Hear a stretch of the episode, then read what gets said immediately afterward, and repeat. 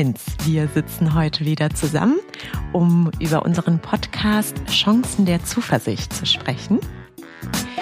Und wir haben in der letzten Folge gesagt, zur Selbstwirksamkeit gehört immer die Frage, ob ich etwas ändern kann.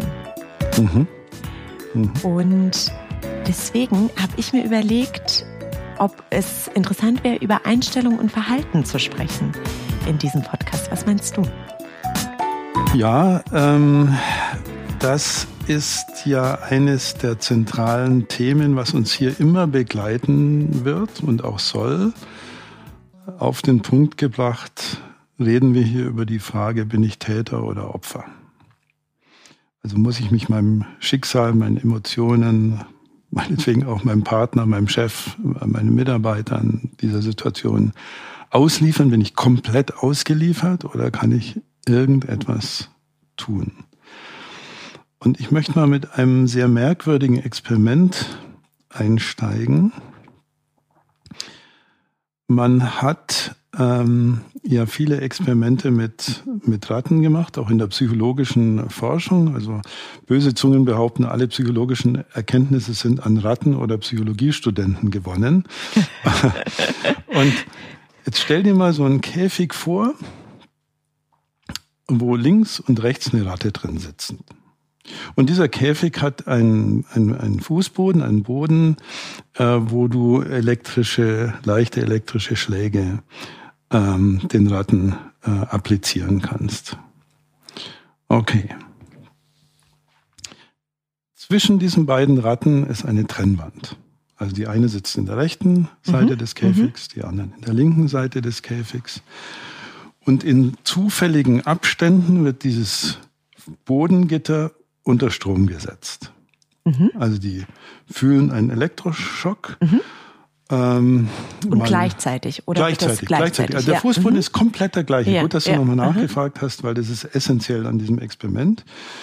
Und die linke Ratte hat einen Hebel drin, wo sie den Elektroschock sofort abschalten kann. Und Ratten sind ja sehr intelligent, die lernen das sehr schnell. Also schauen wir es mal aus dem Blickwinkel der linken Ratte an. Elektroschock, Knopf, Ende. Mhm. Also sie schaltet es ab. Mhm. Alles ist wieder gut. Mhm. Bei der rechten Ratte ist es ja so, dass die Dauer und Intensität der Elektroapplikation genau gleich ist, weil es ist ja der gleiche Fußboden. Mhm. Und wenn die linke Ratte abschaltet, profitiert die rechte auch sofort davon. Ja. Also dann ist einfach Ruhe. So. Also die Dauer und Intensität dieser unangenehmen Gefühlszuführung ist identisch. Nur, dass die linke Ratte einen Knopf hat. Und jetzt kann man zeigen, dass selbst bei Ratten eine komplett unterschiedliche physiologische Situation entsteht.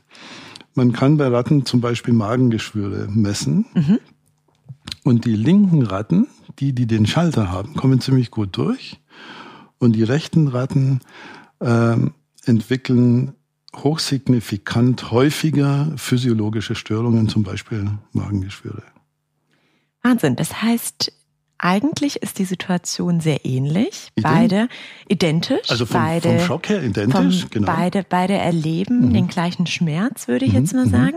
Und die eine kommt gesünder raus, die mhm. linke, mhm. die die über die Selbstwirksamkeit ja. verfügt, den Knopf zu drücken.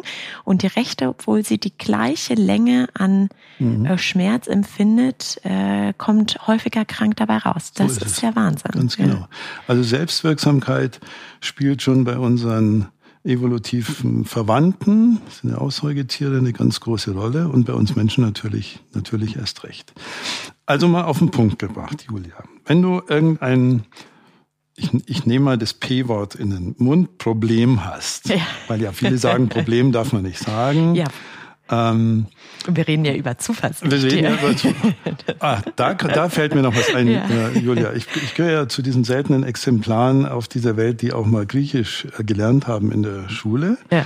Und das Wort Problem ist extrem interessant, weil da stecken zwei griechische Wörter drin, nämlich pro und blemma. Also pro heißt nach vorne und blemma ist der Blick.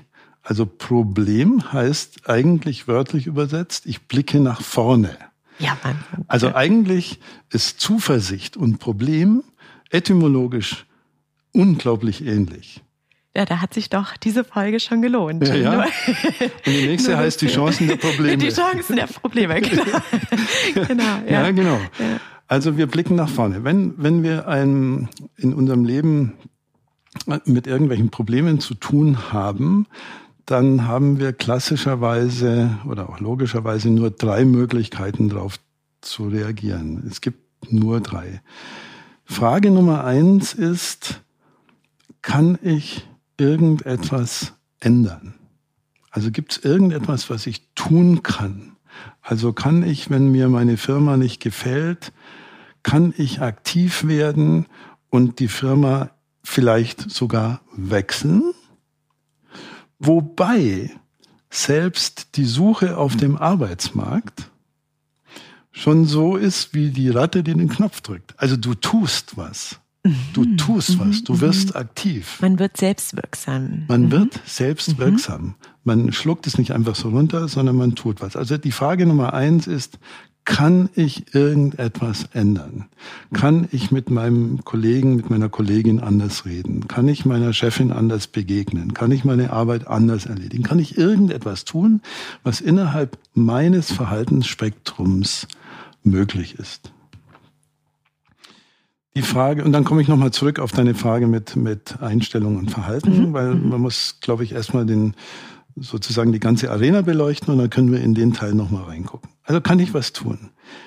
Jetzt kann es natürlich sein, ähm, dass ich draufkomme, da kann ich gar nichts tun.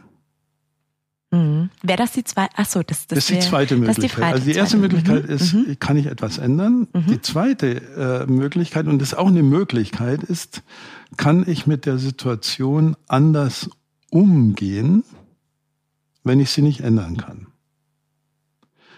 Also ich stelle fest, die Firma kann ich nicht ändern, aber kann ich durch Reflexion, durch eine andere Form des Nachdenkens, durch Entspannungsübungen, durch Meditation, durch einen Kurs, der mir Resilienz vermittelt, vielleicht auch ein Thema, was wir nochmal besprechen können, also Resilienz als die Fähigkeit, auch mit schwierigen Situationen gelassener umgehen zu können, kann ich also mit meinem mit meinem mit meiner seelischen Ausstattung sozusagen was tun. Also wenn ich außen nichts tun kann, dann kann ich innen was tun. Mhm.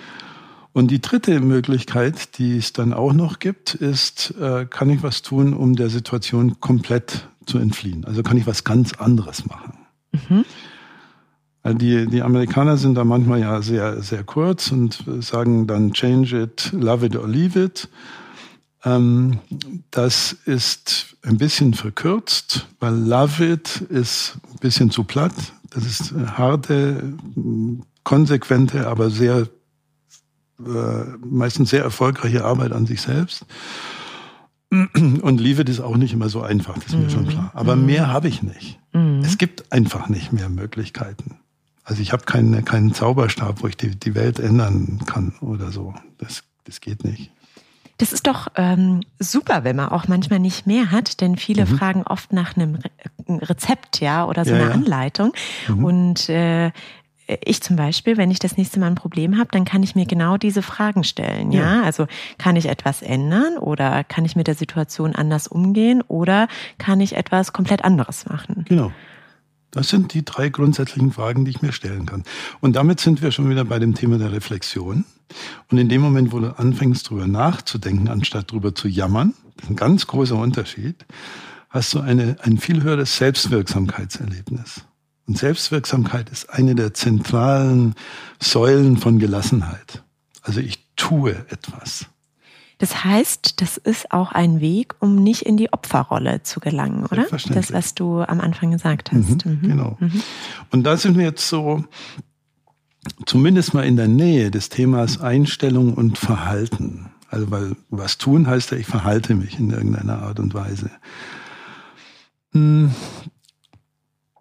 Die meisten Menschen, die mir hier hm, begegnen. Ähm, also hier, wenn ich als Coach aktiv bin oder früher, als ich als Psychotherapeut aktiv war, die haben so die Idee, mach mir doch äh, dieses Gefühl weg, dann kann ich handeln. Also ähm, ich habe, machen wir ein einfaches Beispiel, weil da habe ich früher dran gearbeitet. Ich habe Angst vorm Liftfahren. Aha. Mach mir bitte die Angst weg. Dann kann ich Lift fahren. Also, ja, klingt logisch. Klingt ne? logisch. ja, ja ich, ich kann es auch super nachvollziehen. vollziehen. Und äh, die Angst wäre eine Einstellung zum Lift und das Verhalten wäre das Liftfahren. So. Und jetzt ist ein Punkt extrem interessant. In der psychologischen Forschung haben wir da tonnenweise Ergebnisse dazu. Man kann diese Logik umdrehen. Man kann sagen, je öfter du Lift fährst, umso weniger wirst du Angst haben. Und dieser Zusammenhang zwischen Einstellung und Verhalten ist viel enger, als wir meistens glauben. Das heißt, äh, wir können manchmal durch geändertes Verhalten an unseren Emotionen arbeiten. Mhm.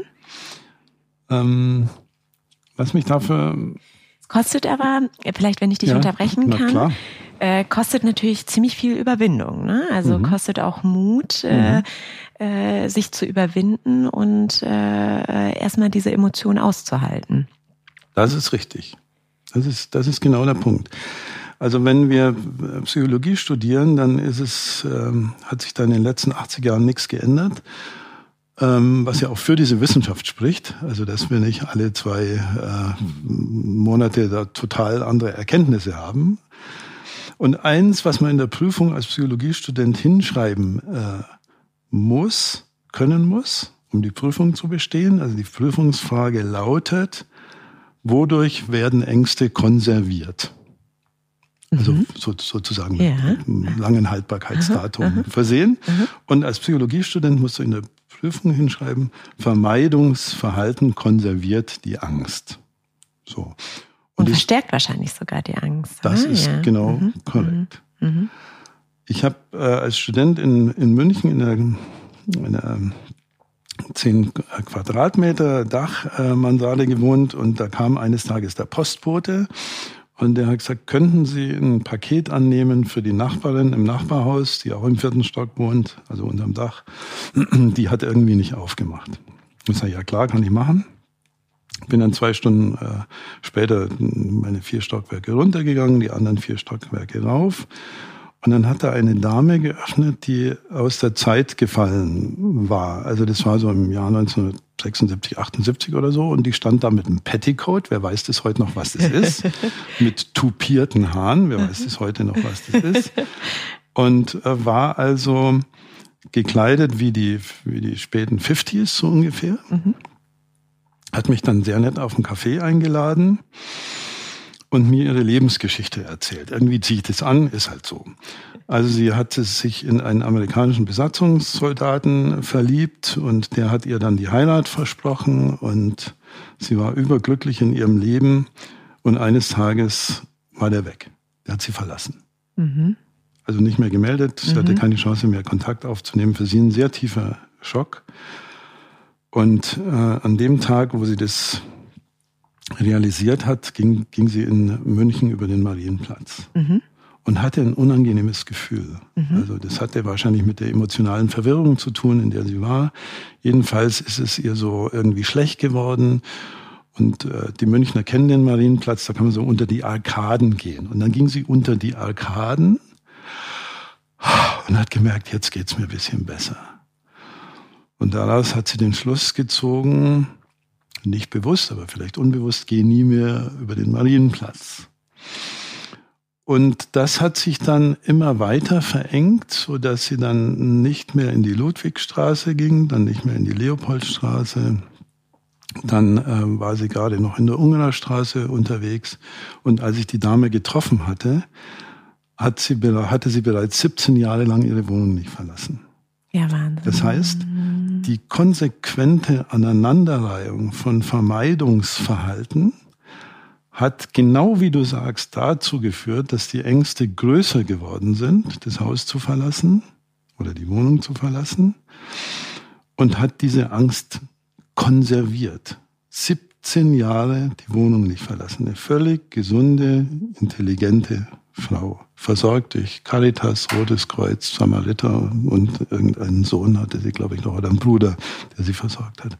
Das ist das Drama, wenn du aus deiner Selbstwirksamkeit rausgehst und dein Eindruck oder deine, dein Gefühl war goldrichtig. Dazu gehört es, Schwellen überwinden zu können und zu müssen. Wir kaufen uns die Freiheit oft dadurch, dass wir unangenehme Gefühle mit einpreisen. Ja, es geht mir in dem Moment beschissen, wo ich aus meiner Wohnung rausgehe und wieder unten auf der Straße stehe. Und ich bleibe da so lang stehen, bis ich eine Entspannung spüre. Und die kommt. Ja, das, das hätte ich dich gefragt. Ein Gefühl ist ja nie für immer da. Ein mhm. Gefühl wird sich äh, irgendwann verändern. Und ist das vielleicht was, äh, äh, was man sich in diesem Moment äh, vor Augen halten kann oder klar machen kann, auch wenn das Gefühl total unangenehm ist, es geht irgendwann weg. Es geht, ja, ja genau, Julia, genau so ist besser. es, wie du sagst. Ja. Also da können wir extrem viel Zuversicht entwickeln, wenn wir um diesen Mechanismus wissen, weil jetzt wird die Angst, über die wir hier oft geredet haben, plötzlich zum Lebenswegweiser. Also wir können sagen, schau mal sehr selbstkritisch, welche Situationen vermeidest du, obwohl sie dich gar nicht umbringen.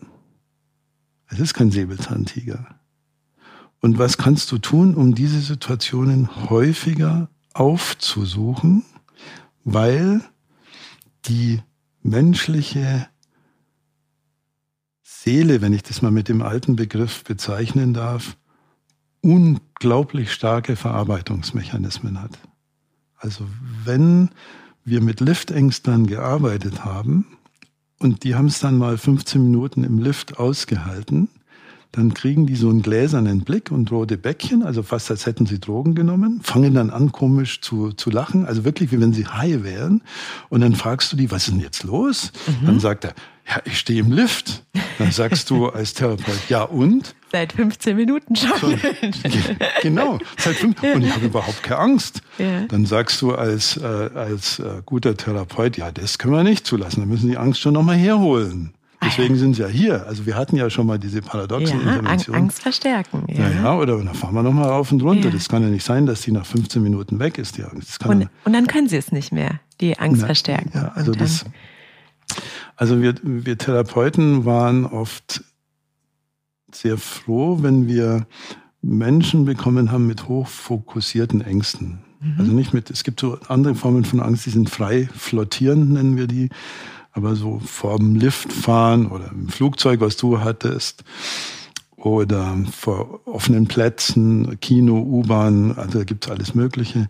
Da waren wir immer recht happy, weil die Therapie da nicht äh, 20 Jahre Kindheit und Adoleszenz aufarbeiten muss, sondern weil man die Leute bei der Hand nimmt und sagt, wir setzen uns jetzt diesen Situationen Stück für Stück aus weil das Verhalten auf die Einstellung zurückwirkt. Das war ja mhm. deine Frage. Mhm, genau, das war meine Frage. Also wir machen mhm. nicht die Angst weg, mhm. damit er wieder eine hohe Treppe runtergehen kann, sondern wir gehen hohe Treppen runter, so lange bis die Angst weg ist. Mhm. Und das ist, glaube ich, ein ganz wichtiger Punkt. War übrigens auch in meinem Leben eine äußerst wichtige Erkenntnis, weil ich es früher selbst viel mit Ängsten zu tun hatte. Also ich weiß sehr genau, wovon ich rede. Ich sage das jetzt hier nicht so locker, lässig aus der Kanzel. Und weil mir dann jemand diese Einsicht vermittelt hat, mich mit Situationen, die mir Angst machen, gezielt auseinanderzusetzen. Also als wir geplant haben, diesen Podcast zu machen, da ging bei mir der Puls hoch. Ganz mhm. ehrlich, Julia. Mhm. Also weil wir wissen ja nicht, ob da zehn oder zehntausend zuhören. Mhm und ob mir dann was einfällt auf deine klugen Fragen und so. und dann kam sofort der zweite Gedanke, nee, das machen wir jetzt erst recht. Mhm. Der Angst stellst du dich. Ja, ja, ja. Wobei Angst ist vielleicht ein bisschen übertrieben, aber, aber es ist auch nicht nicht übertrieben, ja. sondern ähm, Angst ist ja ein Gefühl, das hatten wir hier schon öfter, was Energie bereitstellt ja, und das spürst du einfach. Ja, ich finde, was... Ähm äh, sehr viel Zuversicht hat, der Gedanke, dass man das Angst äh, verändern kann und oder beziehungsweise das, das Gefühl, was man hat. Denn ich glaube, jeder möchte so viele positive Gefühle haben, wahrscheinlich wie wie möglich. Oder das ist, ist das so ein Grundbedürfnis, mhm. äh, wonach Menschen. Dass es uns gut geht. Dass es uns ja. gut geht, ja. genau. Ja. Und äh, ich glaube, was sehr viel Zuversicht verbreitet, ist das Wissen darüber, was du beschrieben hast. Wir sind dem nicht ausgeliefert. Wir mhm. können mhm. durch Selbstwirksamkeit mhm. etwas tun. Das finde ich sehr, ja. sehr positiv. Ja. ja. Ich sage mal das Negative noch dazu. Also ja. es gibt ein anstatt die Flügel hängen zu lassen, anstatt zu jammern, anstatt wütend auf andere Leute zu sein. Der Nelson Mandela hat mal gesagt, wenn du andere Leute hasst, was ja ein sehr negatives Gefühl ist, dann ist es so, als würdest du selber das Gift trinken und hoffen, dass der andere davon tot umfällt. Also es, es gibt Gefühle, die uns, solange wir Opfer dieser Gefühle sind und selber sogar schaden. Mhm, mh. Und da ist eben die Reflexion die eine Chance. Das hatten wir hier schon öfter besprochen und das kann man nie genug vertiefen, weil da gibt es fantastische Methoden dazu. Und das andere, wo wir heute gelandet sind, ist eben das Verhalten. Mhm. Also allein dadurch, dass ich Verhalten ändere, auch in kleinen Schritten, kann sich etwas im Empfinden ändern. Mhm. Das muss ich auch nochmal wiederholen. Äh, den, den, äh, das Zitat, was du gerade gesagt hast, wenn man Menschen hasst, dann wäre das so, als ob man Gift trinkt. Das ist, äh, das lässt sich äh, sicherlich auf ganz viele andere Situationen und hofft, übertragen. Dass der andere davon und hofft, dass der andere, ja, ja, ja, ja. Das, ähm, äh, da muss ich nochmal drüber nachdenken. Das finde ich. Äh, also Julia, wenn du, wenn du möchtest, können wir darüber auch mal einen Podcast machen. Also ja. zum Beispiel die Frage des Beleidigtseins. Mhm. Da steckt ja Leid drin. Ja. Oder die Frage der Versöhnung. Also solche Dinge, die auch zwischen Philosophie und Psychologie verortet sind. Also wer beleidigt ist, fügt sich selbst Leid zu. Das finde ich auch sehr spannend. muss man sich auch mal ja. klar machen. Das also, finde ich auch. Wir meinen, dann, wir treffen den anderen damit, aber der, dem ist es ziemlich egal. Also ja. wir fügen uns selbst das Leid zu. Beleidigt. Mhm. Das nehmen wir auf jeden Fall mhm. auf. Mhm. Ähm, äh, gerne auch an uns äh, als Feedback äh, von unseren Zuhörern, mhm. ähm, wenn es noch weitere Themen gibt. Äh, ich finde das jetzt sehr, sehr spannend und äh, ich habe heute mitgenommen, dass ich bei Problemen mir jetzt immer drei Fragen stellen werde. Äh, kann ich etwas ändern? Kann ich mit der Situation anders umgehen oder kann ich etwas ganz anderes machen? Das hilft mir persönlich sehr. Mhm. Und äh, auch das Wissen darüber, dass meine Selbstwirksamkeit äh, so viel Wirkung hat, allein schon zu wissen, dass man oder dass ich Selbstwirksamkeit habe, finde ich sehr mhm. zuversichtlich. Mhm. Ja, genau. Julia, super. Heinz, vielen Dank für unser Gespräch. Gerne. Ich freue mich aufs nächste Mal. Okay.